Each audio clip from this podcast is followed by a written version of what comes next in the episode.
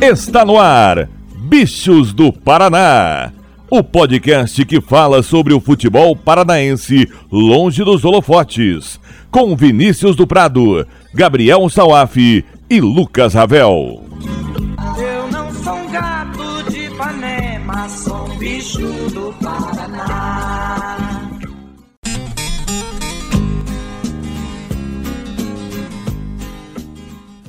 Dale gurizada, tudo certo? Eu sou Vinícius do Prado e chegamos ao 23º podcast Bichos do Paraná. Aqui nós vamos conversar sobre tudo o que rola no futebol paranaense e para isso eu trago comigo os jornalistas de garbo e elegância, Lucas Ravel, o homem que sabe tudo e muito mais do Rio Branco. Beleza, garotinho? Rio Branco, tá mal, hein? Fala Dudu, beleza? Olá a todos que estão nos ouvindo. É, mais um, uma rodada em que o Rio Branco não vence. Exatamente. E ele, o rei do Atílio Jonetes, Gabriel Salaf. Beleza, garotinho? Fala Dudu, fala Ravel, fala o pessoal que nos escuta. A rodada aí que definiu primeiros classificados e tá dando uma empolada legal na tabela. Exatamente. E lembrando sempre para você, caro ouvinte, nos seguir lá no Twitter, arroba bichos do PR, e também no seu agregador de podcasts favorito. Então, nesse episódio, vamos falar sobre o nosso estadual. Teve rodada cheia no fim de semana, que teve muitas emoções aí para o nosso torcedor paranaense, com derrota do Curitiba para o Londrina, terceira seguida do Coxa no campeonato, hein? Vitória do Operário sobre o Cianorte, mantendo a liderança, mas seguindo ali no encalço o FC Cascavel, que também conseguiu um bom resultado. O Atlético poderia estar nesse bolo aí de cima, mas acabou tropeçando para o Maringá na arena. E também ainda vamos falar sobre a luta contra o rebaixamento. Quem será que vai cair para a segunda divisão aí do nosso campeonato estadual? Viu que tem bastante assunto, né? Então, vem com a gente.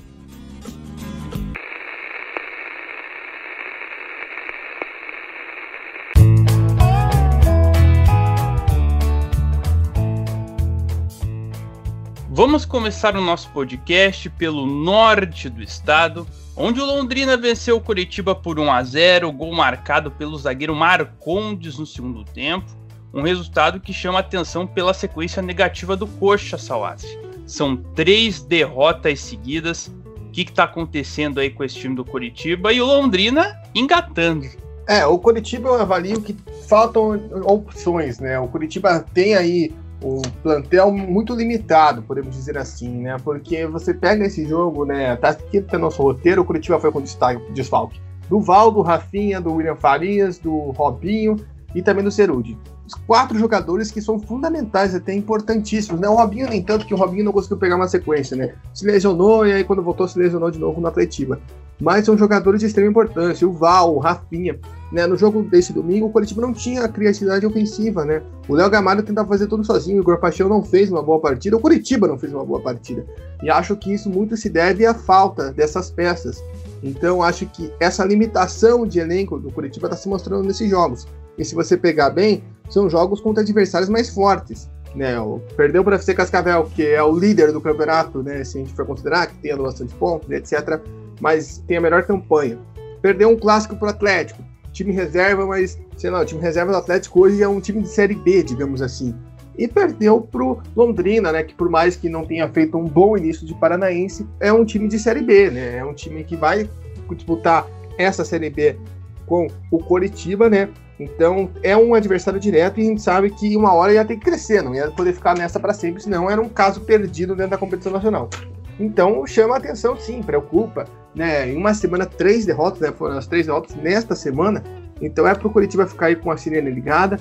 Tem que olhar muito bem essa questão de reforços, né? essa questão de contratações que precisa ser feita para a sequência do estadual, para a sequência da temporada, perdão. Pensando nisso, porque dificilmente o Curitiba vai ficar de fora dessa segunda fase até por conta da, do empate do Maringá, né? Se o Maringá tivesse vencido o Atlético a situação já era um pouco mais diferente, vai falar disso daqui a pouco quando for analisar esse jogo, mas pensando no brasileiro, que é o principal foco do Curitiba, né? Como que esse time vai chegar pro brasileiro? E esses alertas aí são importantes.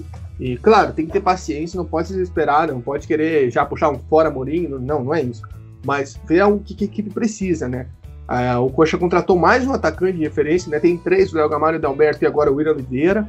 né, tem que dar uma olhada para a zaga, porque o Wellington Carvalho ainda não conseguiu se firmar. O Luciano Castan tá perdido, né? Essa é a realidade. Hoje ele tomou um cartão amarelo mais bobo que, Deus me livre, ele ainda tá suspenso pro jogo do Cianorte.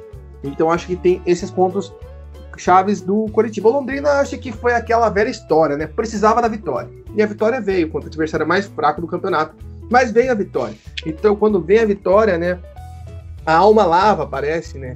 Parece que as coisas se acertam, tendem a fluir, né? O Paraná aconteceu a mesma coisa, então, né? Londrina hoje nesse jogo não foi superior ao Curitiba assim na partida inteira. O primeiro tempo foi muito truncado, mas Londrina foi melhor no começo do segundo tempo, né? chegando ali apostando com bolas cruzadas na área e chutes de fora da área, até que ali com seis minutos, uma bobeira da zaga, a bola sobre o Marcondes. Então o Londrina soube ser fatal, algo que Curitiba não soube ser quando teve oportunidades. E também tem um destaque, Curitiba só chegou em bola parada, né? O Mourinho chamou a atenção disso na entrevista coletiva.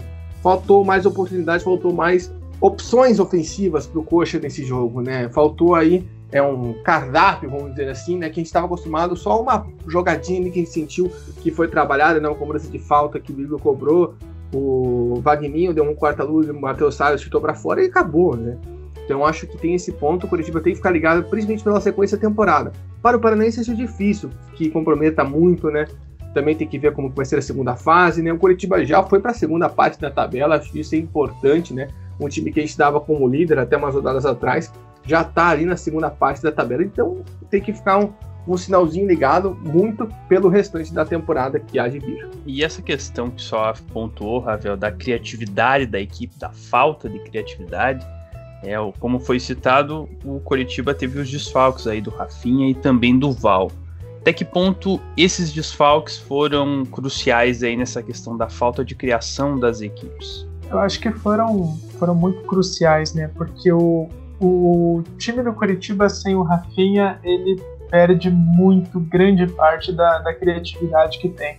Rafinha é um jogador que nesse elenco do Curitiba ele é insubstituível. E aí entra uma questão de que ele já tem 37 anos, né? Um jogador que é, ele não, não, não tem como ele jogar toda a temporada, todos os jogos, né? E, e uma sequência difícil, você precisa de alguém para conseguir repor ele. E o Curitiba hoje não tem no elenco um jogador que consiga fazer isso. E isso acaba preocupando, né? É, e, nesse jogo o Curitiba sentiu totalmente a falta dele, porque o Léo Gamalho ele ficou sozinho, como o Salaf falou, era um jogador que não era municiado. O Léo Gamalho ele não é um jogador que vai buscar a bola, que consegue abrir o espaço. Ele é um jogador que é, é, precisa de alguém municiando ele para ele conseguir finalizar e, e, fazer os gols, aproveitar da, da, principal característica dele, que é o oportunismo. E o Val hoje também é um jogador que é insubstituível nesse time e que no elenco do Curitiba não tem outro jogador que faça a mesma coisa que ele. É, o time do, do Curitiba tem hoje como reserva do Val o Johnny Douglas, mas não é um jogador da mesma característica, não é um jogador que saiba fazer a mesma função do Val. O Val é um jogador de intensidade que ataca muito bem, defende muito bem, cobre uma grande parte do campo. O Johnny Douglas já é diferente, já é um jogador um pouco mais de marcação, não tem tanta intensidade e tanta velocidade. E então, nesse elenco do Curitiba não tem alguém para suprir o Val, né? E isso acaba preocupando para uma série B, né? Como o Salado falou também, eu concordo totalmente. É, esse time é, tem algumas lacunas nesse elenco e isso acaba preocupando bastante.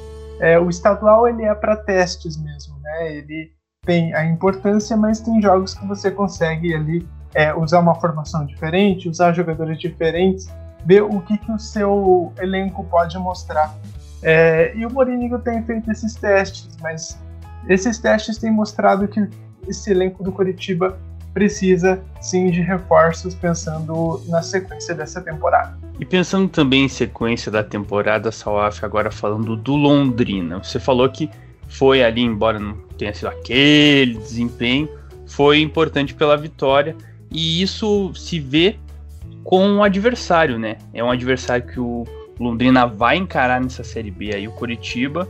Então foi um teste importante aí para ver como que estava a equipe do Londrina e se não era aquele primor, conseguiu o resultado e é um sinal que pode ter uma competitividade aí dentro da Série B, será? Será que a gente já pode prever algo nesse sentido? Olha, eu ainda acho que é muito cedo, Dudu. Acho que é um, é um processo que vai ser feito aí ao longo das, das rodadas, principalmente no de Paranaense. Né? A gente vê uma evolução no Londrina e isso é muito interessante, né?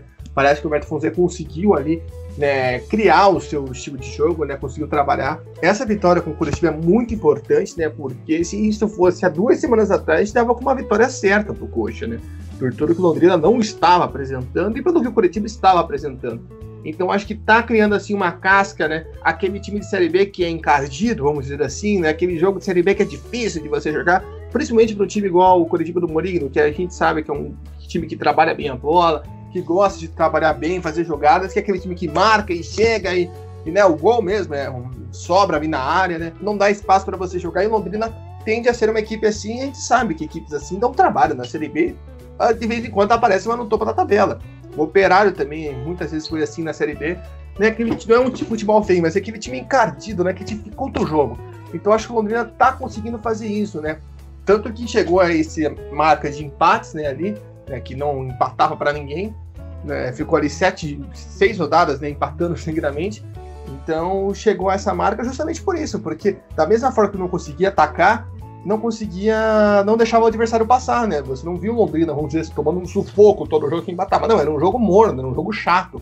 E agora o Londrina está acertando aí esses pontos ofensivos nas bolas paradas, como chegou com perigo hoje, né? O gol do Marcondes ali, aquelas primeiras chances no segundo tempo, o Londrina chegou dessa forma. Então, o Londrina está se formando assim, esse time encardido. Para ser aqui esse time que você vai enfrentar, falar, putz, que chato que é enfrentar o Londrina. Então, acho que é isso. Sobre a questão de Série B, é uma questão de ter que criar um panorama. Né? Se o Mourinho conseguir ter peças para implementar o futebol, que a gente sabe que ele consegue fazer com o Curitiba, a gente pode colocar o Curitiba como favorito do processo. Como alguém que vai postular o acesso, né?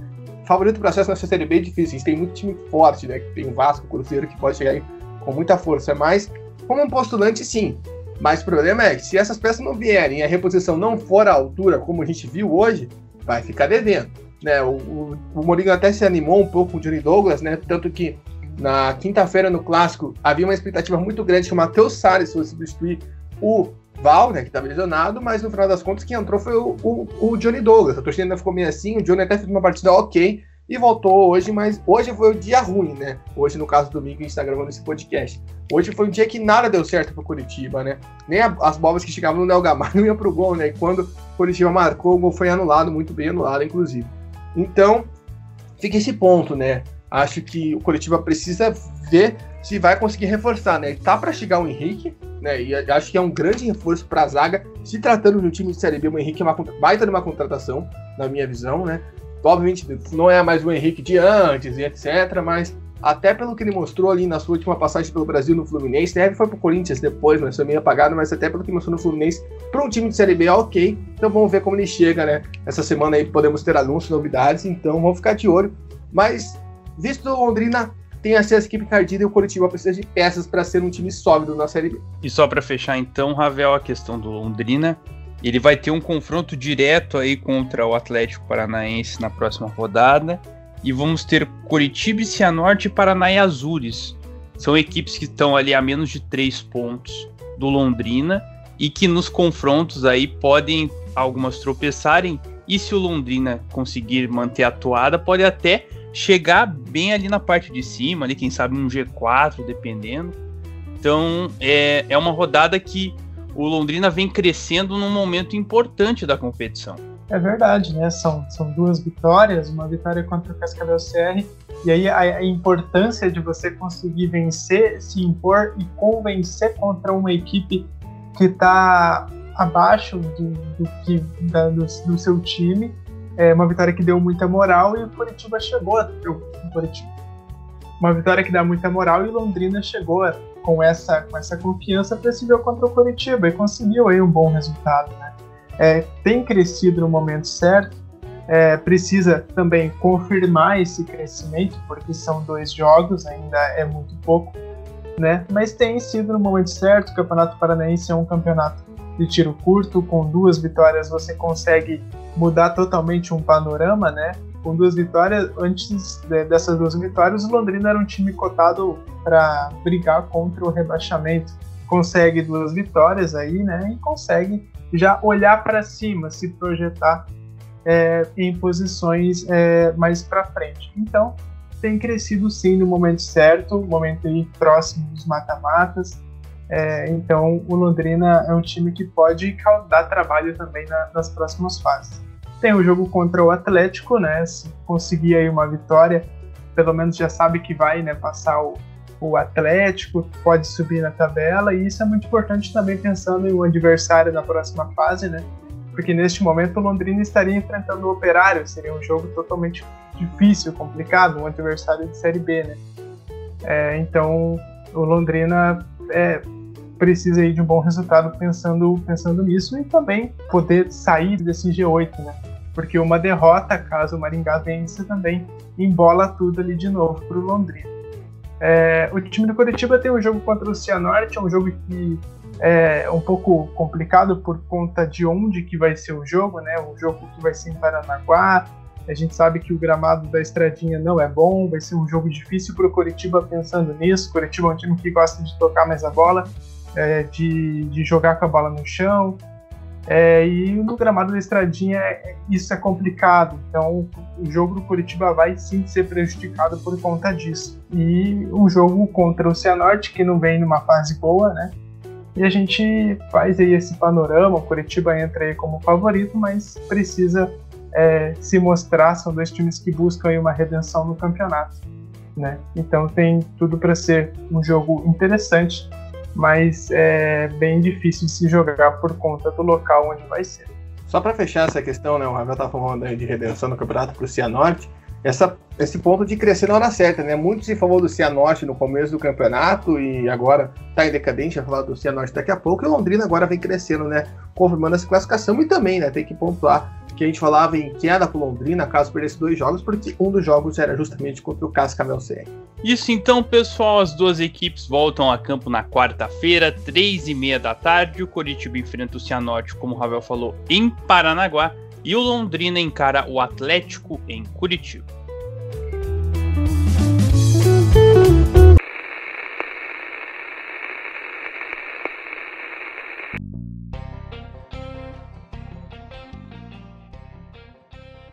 Seguindo aí a rodada cheia do estadual, vamos para os jogos de sexta-feira, começando por um 0 a 0 resultado que a gente nunca gosta, mas foi o que tivemos lá na estradinha. Rio Branco e Azures, Ravel, um resultado que não foi bom para ninguém, mas principalmente para o Rio Branco. É verdade, é um resultado horrível para o Rio Branco, porque esse era o jogo em tese da sequência do Rio Branco, um jogo é, em que a chance de vitória era maior, porque o Rio Branco tem uma sequência difícil, um jogo fora de casa contra o Cascavel e o jogo em casa contra o Curitiba.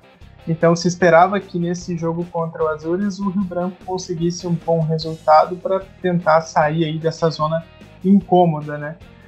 É, bom, foi um primeiro tempo muito fraco, o Rio Branco jogando com a bola, tentando conseguir o resultado, mas time totalmente sem criatividade, né? O time ofensivo, mas as coisas não fluíam, tanto que o time ficou grande parte do primeiro tempo com a bola, mas na única chance do primeiro tempo foi do Azures. É, o Juan até acabou saindo na cara do gol e o Lucas Macanhã fez um, uma ótima defesa e salvando aí o Rio Branco de uma derrota. Segundo tempo teve o mesmo roteiro, o Rio Branco com a bola, tentando, tentando, tentando, mas sem qualidade para conseguir furar a barreira que o Azures colocou. O Azures também não fez um ótimo jogo, o Azures é um time que é conhecido por ficar um pouco mais atrás e tentar explorar ali as transições em velocidade, é, mas nesse jogo contra o Rio Branco também não fluiu, muito também por conta do gramado que não estava nas melhores condições. É, um jogo que também teve né, o, o Pedro Botelho entrando aí como zagueiro, é, ele em segundo, no primeiro tempo, né, após a, lesão ali do, do, Renato, ele entrou como zagueiro, uma posição aí diferente e até soou um pouco estranha né, essa mudança do Vitão, porque o Rio Branco tinha o zagueiro Márcio no banco de reservas, né, e o Pedro Botelho jogou ali na, na zaga. É, o Rio Branco hoje eu acho que ele está mais perto do rebaixamento do que de conseguir uma vitória. É, é uma sequência muito difícil, né? Enfrenta o UFC Cascavel, que é um time que está invicto no campeonato, que está jogando muito bem e ainda fora de casa. É, e tem o Curitiba, que é um time de Série B, um time também que, que tem jogado muito bem quando entra aí com seu time é, nas melhores condições.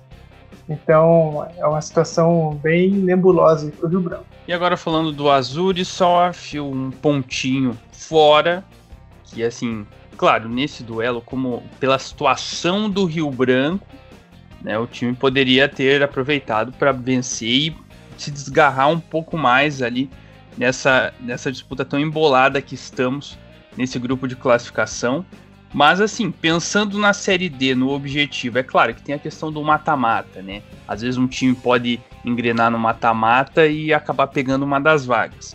Mas não pensando nisso, pensando no desempenho das equipes, o, o Azul já abriu cinco pontos para o Maringá ali, né? Porque no momento seriam FC Cascavel, Azures e Cianorte que estariam pegando as vagas. E o Maringá está cinco pontos atrás do Azures, então está criando essa gordurinha. Claro que tem a questão do mata-mata, mas é uma gordurinha importante. É, tem que levar em conta que os jogos do Maringá são contra Toledo e Cascavel CR, ou seja, a chance do Maringá fazer seis pontos nesses jogos não é difícil, né? A gente vai falar isso daqui a pouco. Mas enfim, o que eu vejo do Azures é que foi uma grande chance perdida, sim. A gente não tá falando, mas tem uma gordurinha, mas não sei o quê a gente cravar, pronto, o Azures passou de fase e agora só não vai estar na Série D caso o Maringá tire Londrina, né? Da, do G8, né? Que daí passariam quatro times brigando pela vaga da Série D e precisaria esperar o mata-mata. Mas tem esse ponto que o Azures perdeu a chance de se classificar e teve chance para isso, né? O segundo tempo foi todo do Azures, né? O Azures podia, por mais que o jogo não teve tanta qualidade técnica assim, podia ter feito um trabalho de vitória, né? Podia ter saído com três pontos em Paranaguá também assumindo a vice-liderança no momento, liderança provisória até o final da noite, digamos assim, né, do campeonato, que seria um marco, o Azures liderando, mesmo que fosse ali por duas horas do campeonato, né? Então, foi uma grande chance perdida sim, porque a gente sabe o, como é o Campeonato Paranaense, e o Azures tem dois jogos traiçoeiros, né? O Azures pega o Paraná, Paraná que tá vindo uma sequência boa, é, tudo bem, em casa, o Azures tem até um time bom, pode buscar vitória, mas a gente sabe que pode ser um jogo traiçoeiro. E depois pega o Cianorte num jogo que, se o Azures não vence o Paraná, pode se tornar um jogo direto, né? Dependendo dos resultados do Maringá e etc. Então, tem, acho que foi uma chance perdida aí pelo Azulão, né? Podia ter saído com a vitória, né? Óbvio que é muito interessante para um time que chega da segunda divisão, né? O Azures já não tem mais possibilidade de ser rebaixado, por exemplo, né? já livrou completamente as chances de rebaixamento. Isso é muito importante para um time que chega na Série B, ainda mais que a gente viu aí campeonatos seguidos, né, Dudu, que subiam União, PSTC, caíam ambos. E já voltavam. Já voltavam. Então, é, a gente está vendo isso esse ano que quem subiu está conseguindo se firmar, né? O Maringá está nos trancos e barrancos, mas o Azures conseguiu, né? O Azures fez sua parte. Isso é importante e interessante demais. Então, fica esse destaque aí óbvio, tá com o caminho meio andado para a Série D, né? Eu acho que dificilmente, se o Maringá for para a próxima fase, né? Vamos dizer assim, entre Maringá e Toledo, eu vejo o Maringá mais com essa possibilidade. Eu vejo com chance maior o Cianorte sair do que Londrina, por exemplo. Né? Então acho que a vaga Série D está encaminhada, bem encaminhada. Mas enfim, poderia ter tirado mais. Eu acho que esse é o ponto que fica do Azures nessa rodada. A gente podia estar aqui cravando. O Azures fez história, se classificou para a próxima fase e agora só não vai para a Série D caso o, o Maringá tire o Londrina do G8, ou Toledo, ou Rio Branco. Enfim, mas poderia ter sido mais, mas já isso não apaga a boa campanha que a equipe de Pato Branco vem fazendo. Só uma derrota no campeonato, né? Fica esse destaque. Uma derrota no jogo que jogou melhor contra o FC Cascavel. Exatamente. Imagina se tivesse pelo menos empatado aí, tava na frente do FC Cascavel na tabela. Mas o fato é que hoje, né, nessa partida contra o Rio Branco, acabou empatando aí por 0 a 0 Então as equipes também vão jogar aí no meio da semana. O Rio Branco enfrenta o FC Cascavel lá no Colosso do Oeste. E o Azures enfrenta o Paraná, jogo quente em Pato Branco. Também na sexta-feira, também falamos do FC Cascavel. Olha ele aí, FC Cascavel deu sequência ao bom campeonato que vem fazendo. Venceu o Toledo num dos clássicos do Oeste por 3 a 1 a Serpente fez um primeiro tempo arrasador, aí abriu 3 a 0 com os gols do Carlinhos, Robinho e Léo Itaperuna. O Porco diminuiu na segunda etapa com o PH, mas não foi suficiente, Salaf. FC Cascavel fez o que tinha que fazer pela campanha que vem fazendo em relação ao Toledo, que é uma equipe da parte de baixo da tabela. É, e o FC Cascavel foi pontual porque conseguiu furar essa retranca que está sendo tão difícil do Toledo né, ser furada logo de cara, né? A gente viu, né, nos jogos com o Zé Maria, o Toledo deu um up, né, nesse sistema defensivo, conseguia jogar bem, né? O Toledo que vinha ali de três jogos sem derrota, então estava num momento bom no Paranaense, querendo ou não, né? Tinha conseguido vencer o Operário numa partida muito boa do Porco, então a questão era conseguir furar a retranca. E o primeiro gol mostra como é isso, né? A bola é levada por Carlinhos, é um espetáculo, que golaço que foi do FC Cascavel. E os outros foram aquele gol, né? Que, vamos dizer assim, são os que justamente são fura retranca, né? Uma falha do goleiro e outro um jogador que domina um chute de fora da área. E inclusive até o próprio gol do Toledo foi lá Toledo, foi de contra-ataque. Então, né, não foi de pênalti dessa vez. Não foi de pênalti. Não foi de pênalti, mas né, o FC Cascavel é o melhor futebol do campeonato. Isso eu posso cravar aqui, sem dúvida nenhuma. Está classificado para a próxima fase, né? Mesmo que tenha ali nas seis pontos com o Maringá, mas o Maringá não alcança o FC Cascavel no número de vitórias. O FC Cascavel está invicto. Infelizmente teve a burrada, né, lá da primeira rodada, que tirou pontos. Essa semana vai ter o recurso julgado, mas eu acho que dificilmente recupera, porque é uma questão muito crítica. Mas de qualquer forma, olha isso, é vice-líder e quando venceu o jogo era líder. Ou seja, ainda podemos falar aqui do FC Cascavel líder dessa primeira fase. Isso não é devaneio, porque o FC Cascavel pega o Rio Branco na situação desesperadora que tem e depois fecha o campeonato contra o Londrina. O jogo contra o Londrina é mais complicado. Mas até visto a tabela do Operário, que pega o Cascavel CR, também uma, um adversário mais tranquilo, mas depois pega o Paraná na Vila Capanema. Ou seja, é, vai ser uma disputa legal aí pra gente acompanhar nessa briga pela liderança, mas é espetacular, é muito bom ver esse time do Tcheco jogar. Infelizmente caiu de forma prematura na Copa do Brasil, mas foi lindo o que a FC Cascavel fez na sexta-feira. É linda a história do Campeonato Paranaense do FC Cascavel, né, se firmando aí até mesmo um favorito ao título, né, um dos favoritos, no caso, óbvio. Obviamente, mata-mata para a história, né, inclusive nessa tabela traiçoeira aí do, do Paranaense, né, o FC Cascavel ainda pode ganhar de presente por ser líder, jogar contra o Coxa, contra o Atlético, né, ficar lá em cima, né, porque hoje você olha ali, o pessoal que tá lá em cima, né? Você tem ali Operário, FC Cascavel, Paraná e Azures como mandantes, né? Então, por exemplo, Azures hoje é o quarto, pegaria de presente o Coca Curitiba, né? Baita numa presente por ter feito uma campanha boa. Mas enfim, eu acho que tem esse ponto, né? Você pode ter aí um time do FC Cascavel trabalhando muito bem, tá fazendo um ótimo campeonato, mesmo com toda com os pontos perdidos, né? Se não tivesse os pontos perdidos, ia estar com 21 pontos, 4 à frente do Operário. É uma campanha espetacular, um ótimo trabalho do Tcheco. E esse jogo contra o Toledo serviu para mostrar isso, né? Como tem criatividade, né? Como consegue romper ali as dificuldades, consegue ter opções dentro do jogo, até mesmo para ganhar uma partida bem complicada como é a equipe do Toledo.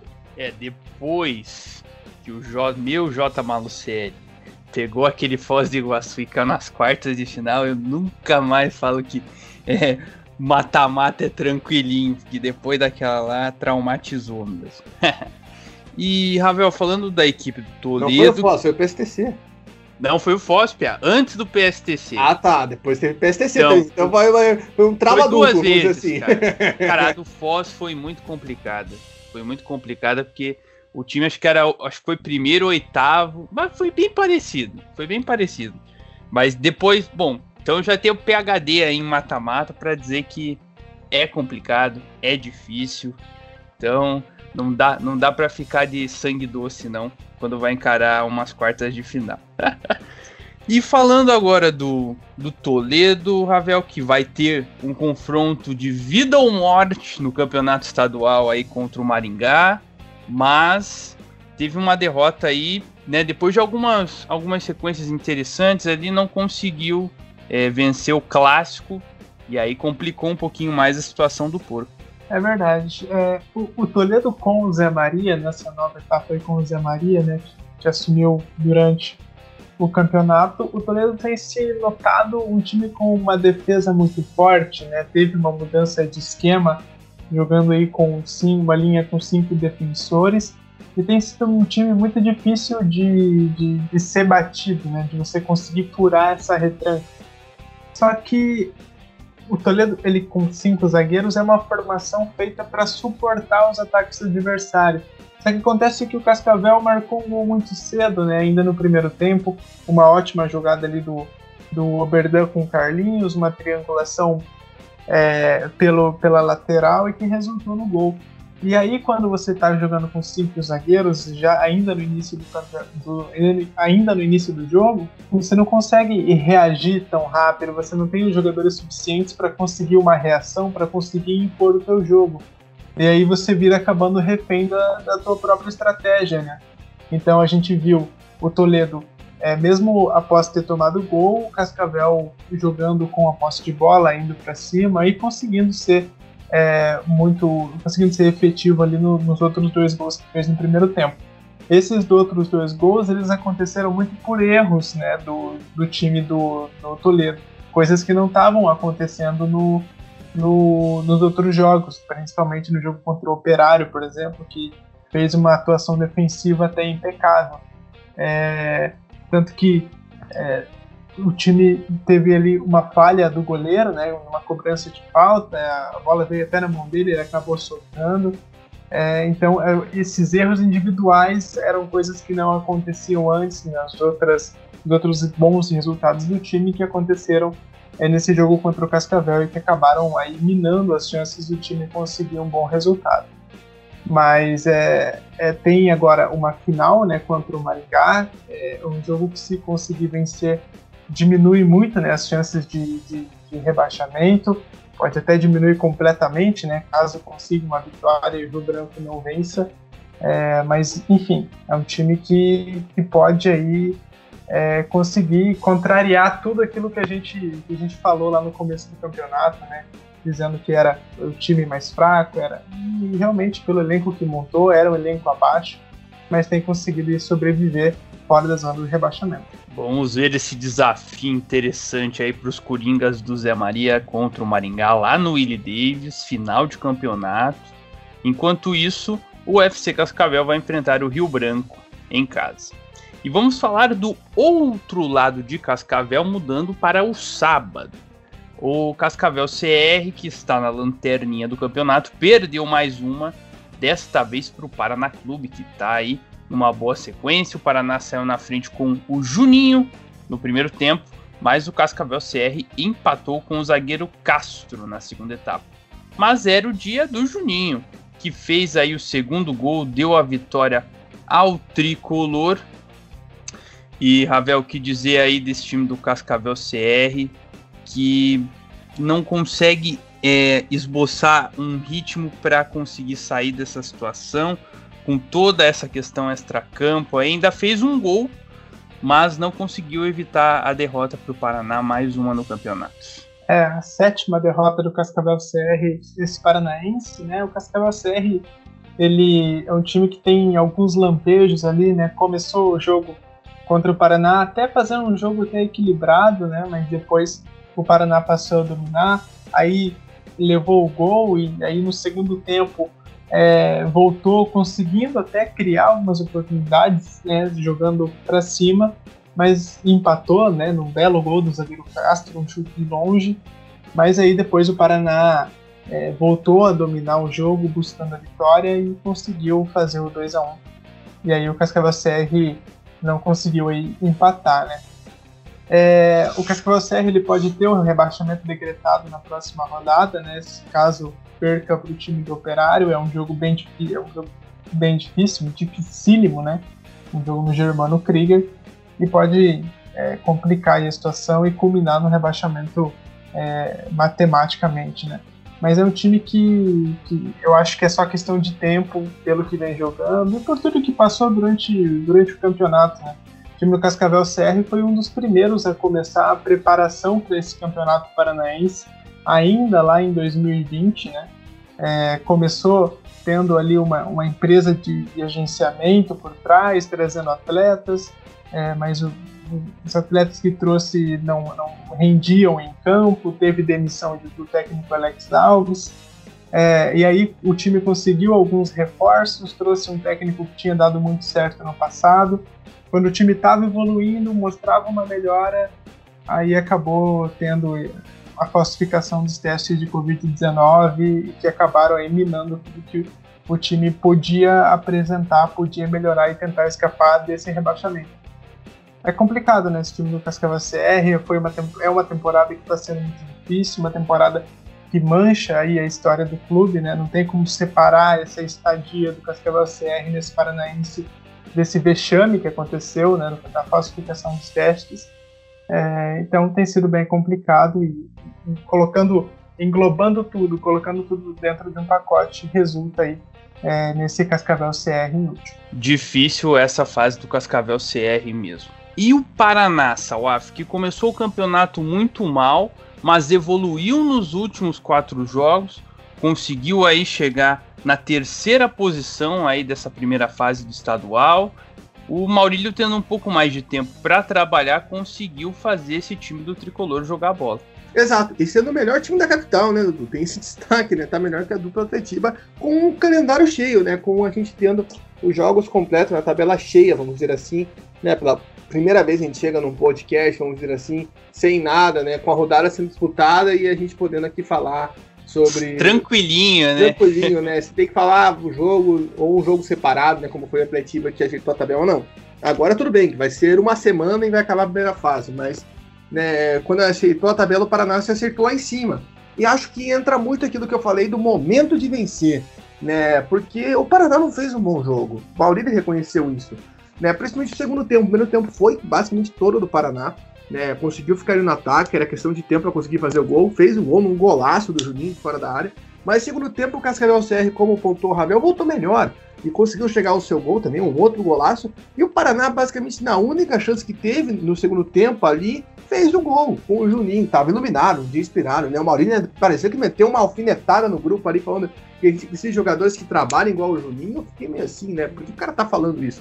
Mas enfim, é, o destaque, né? O Paraná conseguiu crescer na hora certa também você vê como uma vitória muda a cabeça do time. É a mesma coisa do Londrina. Faltava esse triunfo e esse triunfo muda a chave, né? Talvez, por exemplo, no Cianorte, que a gente vai falar depois, falta isso, né? Para o Cianorte voltar ao eixo, voltar aquilo que a gente viu no começo do campeonato. E o Paraná conseguindo trilhar, né? Porque foi uma boa atuação contra o Rio Branco, né?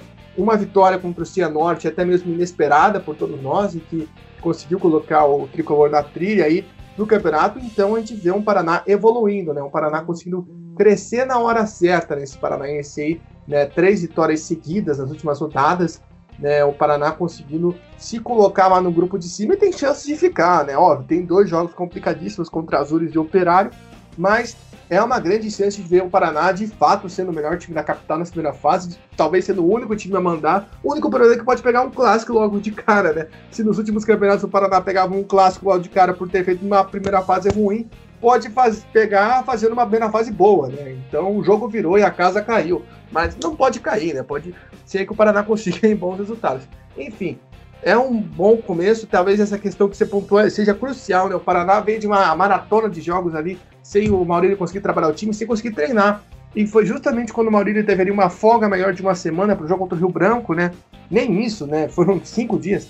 O Paraná deu resposta. E aí teve uma semana para trabalhar com o com o Cascavel CR, manteve o time titular, óbvio. Não teve tanta agilidade. O Gustavinho perdeu um gols incríveis, né? Um gol ali que ele dá uma furada, bizonha.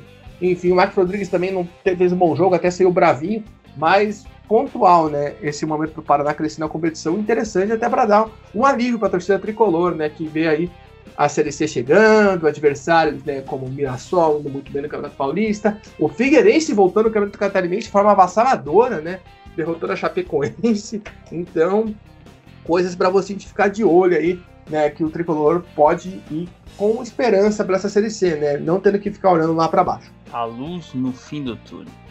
Então, o Paraná tem pela frente um desafio crucial contra o Azures na próxima rodada em Pato Branco. As equipes estão ali coladas na tabela do Paranaense. E o Cascavel CR vai encarar o Operário no Germano Krieger e, se perder, está matematicamente rebaixado à divisão de acesso. A gente falou do Operário, então vamos seguir aqui no sabadão, porque o Operário manteve a liderança do campeonato, ao conseguir uma vitória boa sobre o Cianorte por 3 a 0. O Silva abriu o placar com um chutaço de longe, uma cobrança de falta.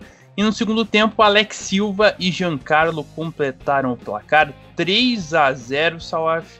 Fantasma segue aí na liderança. A gente falava lá nas projeções iniciais que via o Fantasma ali nas, brigando pelas cabeças. E agora parece que embora a tabela esteja bem equilibrada, o time está conseguindo ficar ali na parte de cima. E jogando um bom futebol, né? A gente até falou isso nos últimos podcasts, que o Operário, né, principalmente depois da eliminação do Copa do Brasil, ressurgiu no Paranaense, né, quando golearam na Arena da Baixada, conseguindo crescer, né? Infelizmente perdeu o Toledo aquele jogo que a gente falou, nessa questão de jogar contra retrancas, mas é um Operário que mostra um bom futebol, né? Novo pro seu torcedor, um trabalho muito bom no Matheus Costa, né? A gente pode ver, né, o Operário indo muito bem. Óbvio, o momento do Cianorte não é dos melhores, né? A gente sabe disso, mas foi um bom jogo do Operário, né? Golaços, como você pontuou, do Silva, do Alex Silva principalmente. Mas o Operário que ficou amassante, né? Eu consegui pegar ali a reta final do jogo, a transmissão tava, tinha caído, então tive que ouvir no rádio.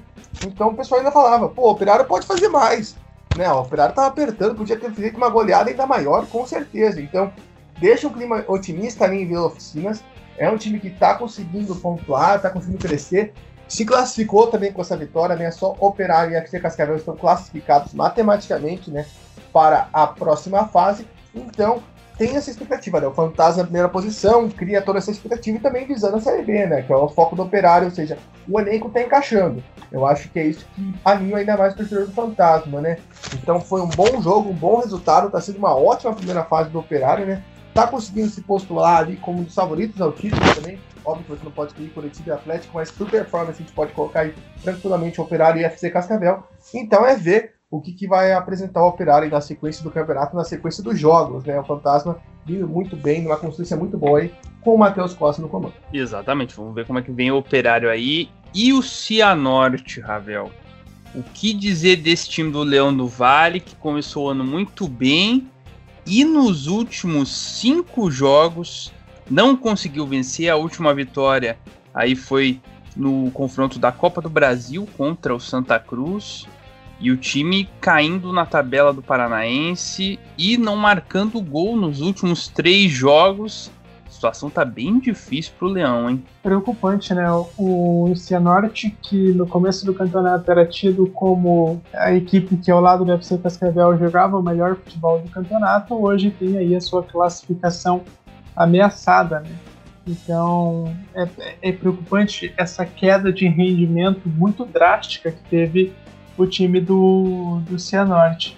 É, eu acho que esse time do Cianorte, se você for fazer um contraponto com o time do FC Cascavel, o FC Cascavel, no momento em que o time estava tendo uma queda de rendimento, o Tcheco conseguiu trocar o esquema do time e, e, o time, consequentemente, voltou a jogar o melhor futebol que, que vinha apresentando anteriormente. Teve uma variação. O Cianorte não, o Cianorte eh, joga da mesma forma, na mesma formação, com os mesmos jogadores que jogou lá no início, que começou o campeonato praticamente, né? É um time que não teve uma variação durante esse momento ruim, tem tentado jogar da mesma forma e tem esbarrado, né? É, o, o, time do Cianorte, ele é um time que, que depende muito ali dos seus meias, né?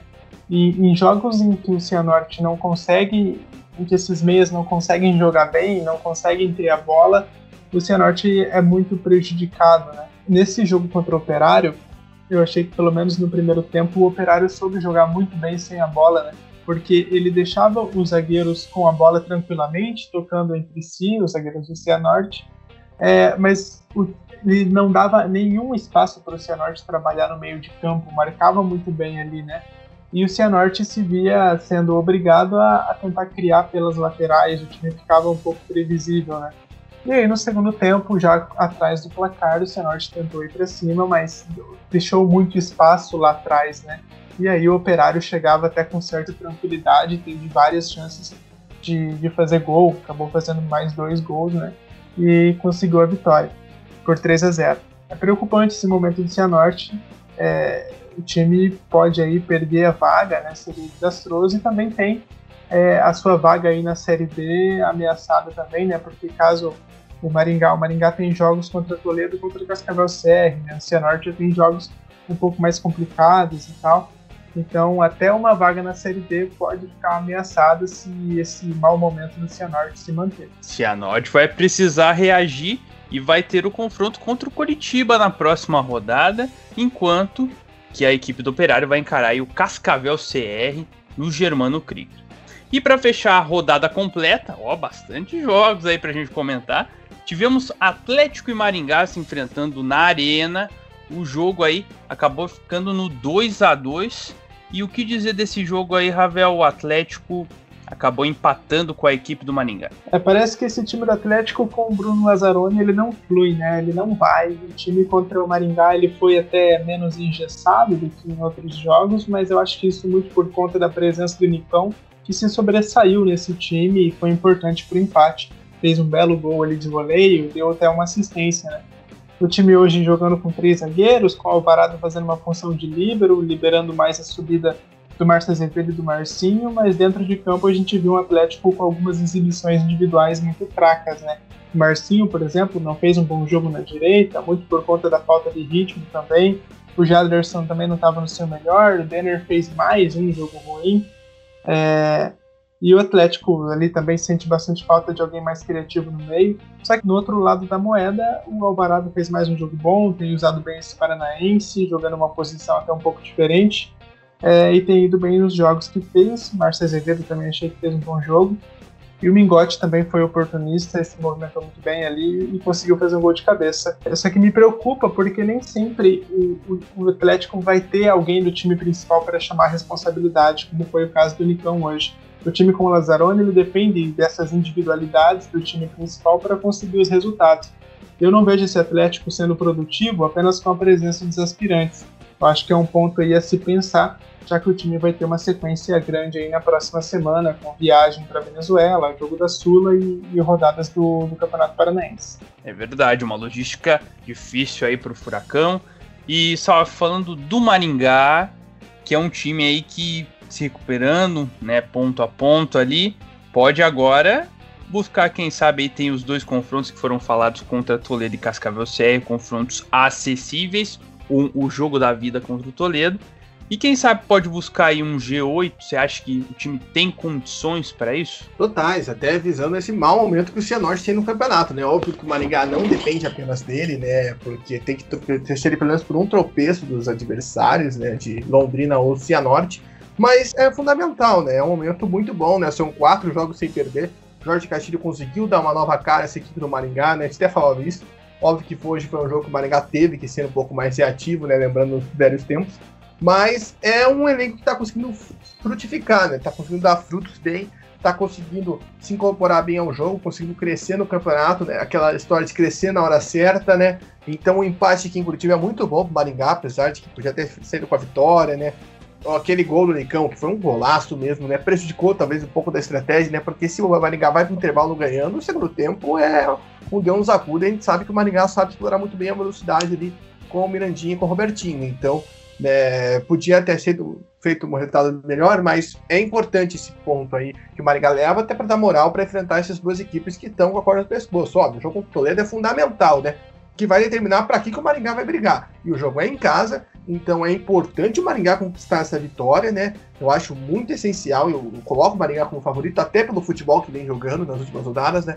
Porque ao contrário do Toledo, que se fecha a casinha e é isso, não, o Maringá consegue ter um estilo de jogo agradável. É bom ver esse time do Maringá jogar, principalmente quando tem a bola, né? Você vê um meio mais articulado, né? Não é só aquele bago para frente e mirandinha que corra. Não. Então acho que é fundamental aí esse crescimento e também vem de encontro aí com uma queda do Cianorte, ou seja, até uma vaga direta para a Série D pode ser disputada na última rodada. Então vamos ficar aí de olho. Creio que o Maringá possa estar sim nessa vaga aí, fechar o G8, garantir uma vaga da Série D, que seria excepcional, né? Independente se vai passar, se pegar o Operário, se Cascavel, enfim.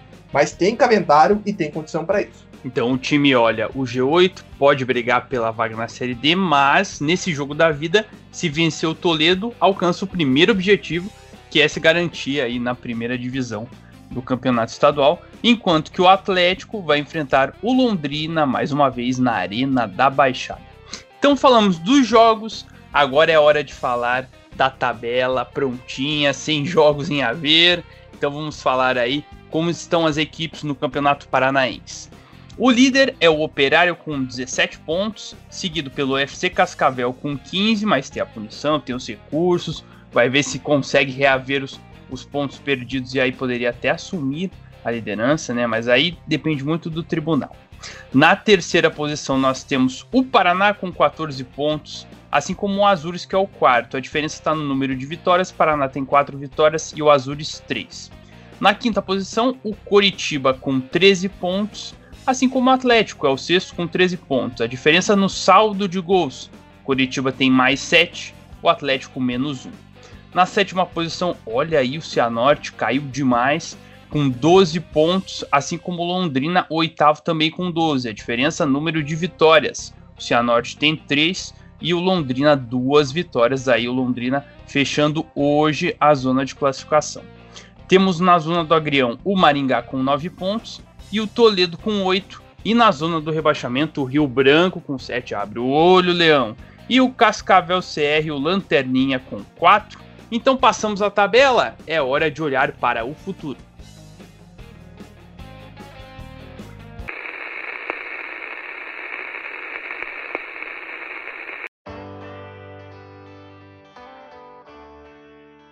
Décima rodada, penúltima da primeira fase, será com todos os jogos na quarta-feira, três e meia da tarde. Então todo mundo jogando aí no mesmo horário. Vamos se virar para ver tudo, hein? Começando pelo Sudoeste, em que o Azures terá pela frente o Paraná Clube em Pato Branco, confronto direto entre terceiro e quarto colocados. No Oeste, o FC Cascavel enfrenta o Rio Branco no Estádio Olímpico. No Willie Davis, o jogo da vida, Maringá e Toledo. E em Ponta Grossa, duelo de extremos, Operário, o líder contra o Cascavel CR, o Lanterna.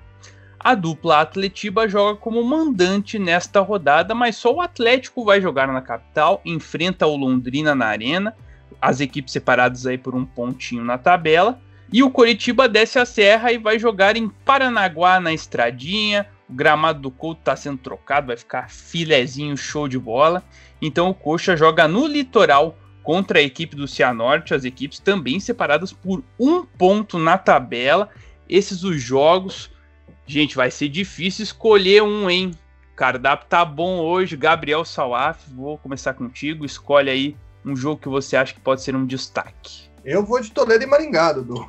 Duelo direto, né? Aquilo que eu falei antes. Quem perder vai para a última rodada disputando o rebaixamento e talvez até dentro da zona de rebaixamento, caso o Rio Branco faça um milagre e vença FC Cascavel em Cascavel, que seria algo muito improvável.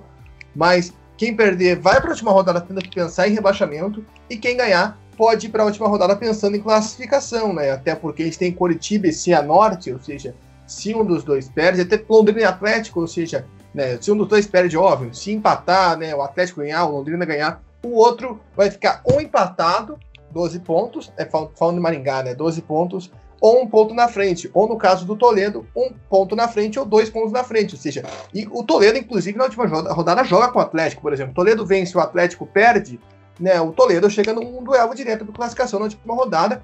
E só dando um aval, que a rodada é muito interessante, quarta, porque provavelmente a última rodada seja a sexta.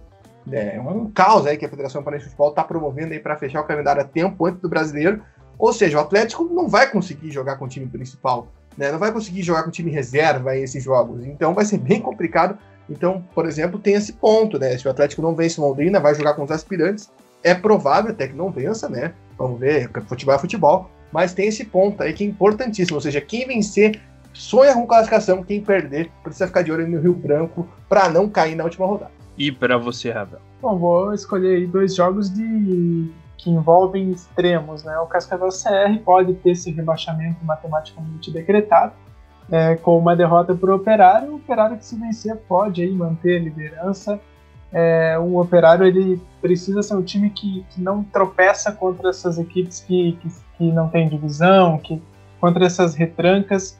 Então tem aí contra o Cascavel CR uma chance de se impor de mostrar aí a sua, a sua força. E tem FC Cascavel e Rio Branco, né? Um jogo importantíssimo para o Rio Branco, mas muito difícil. É, qualquer ponto ali para o Rio Branco é importante, né? É, para tentar conseguir pelo menos empatar em pontos ali com, com o Toledo, caso o Toledo perca para o Maringá, ou ficar a um ponto né, do Maringá, caso o Maringá perca, enfim. É, é um jogo importantíssimo para o Rio Branco, mas muito difícil, porque pega um FC Cascavel que ainda está invicto no campeonato, que vem jogando muito bem e que só não é líder por conta da punição. Né? Um jogo complicadíssimo para o Rio Branco no, no Olímpico. Então é isso aí, os jogos destaques dos nossos comentaristas. Lembrando que antes disso teremos Sul-Americana, hein? Terça-feira o Atlético encara o Metropolitanos em Caracas pela Copa Sul-Americana e precisa vencer. Então, meio de semana aí bem agitado com jogos da Sul-Americana e do Campeonato Estadual.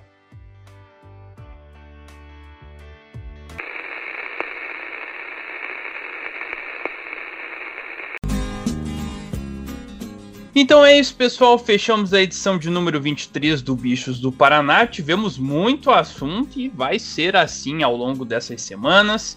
Voltamos na próxima edição com tudo sobre esse jogo da Sul-Americana e também a rodada cheia aí do Paranaense. Valeu a você, caro ouvinte, que nos acompanhou até aqui e também aos meus parceiros. Valeu, Salaf, tamo junto. Valeu, Dudu, valeu, Ravel, valeu você que escutou a gente e provavelmente você vai se cansar de escutar a gente essa semana, caso você é um ouvinte fiel. Overdose de bichos do Paraná. Valeu, Ravel, tamo junto. Valeu, Dudu, valeu, Salaf, valeu aí a todos que nos ouviram. E seguimos aí com uma rodada com jogos, né, todos os jogos no mesmo dia, no mesmo horário. Enfim, primeira fase do Paranaense chegando ao seu final. Exato. E você, ouvinte, faça a sua parte, siga a gente lá no Twitter, arroba bichos do PR, divulga aí para cachorro, papagaio, periquito, seus amigos e tudo mais. E também se inscreva no seu agregador de podcast favorito. Voltamos aí na próxima edição com tudo sobre Sul-Americana e Campeonato Estadual. Tá falado? Um abração, tamo junto e até a próxima. Eu não sou um gato de sou um bicho do Paraná.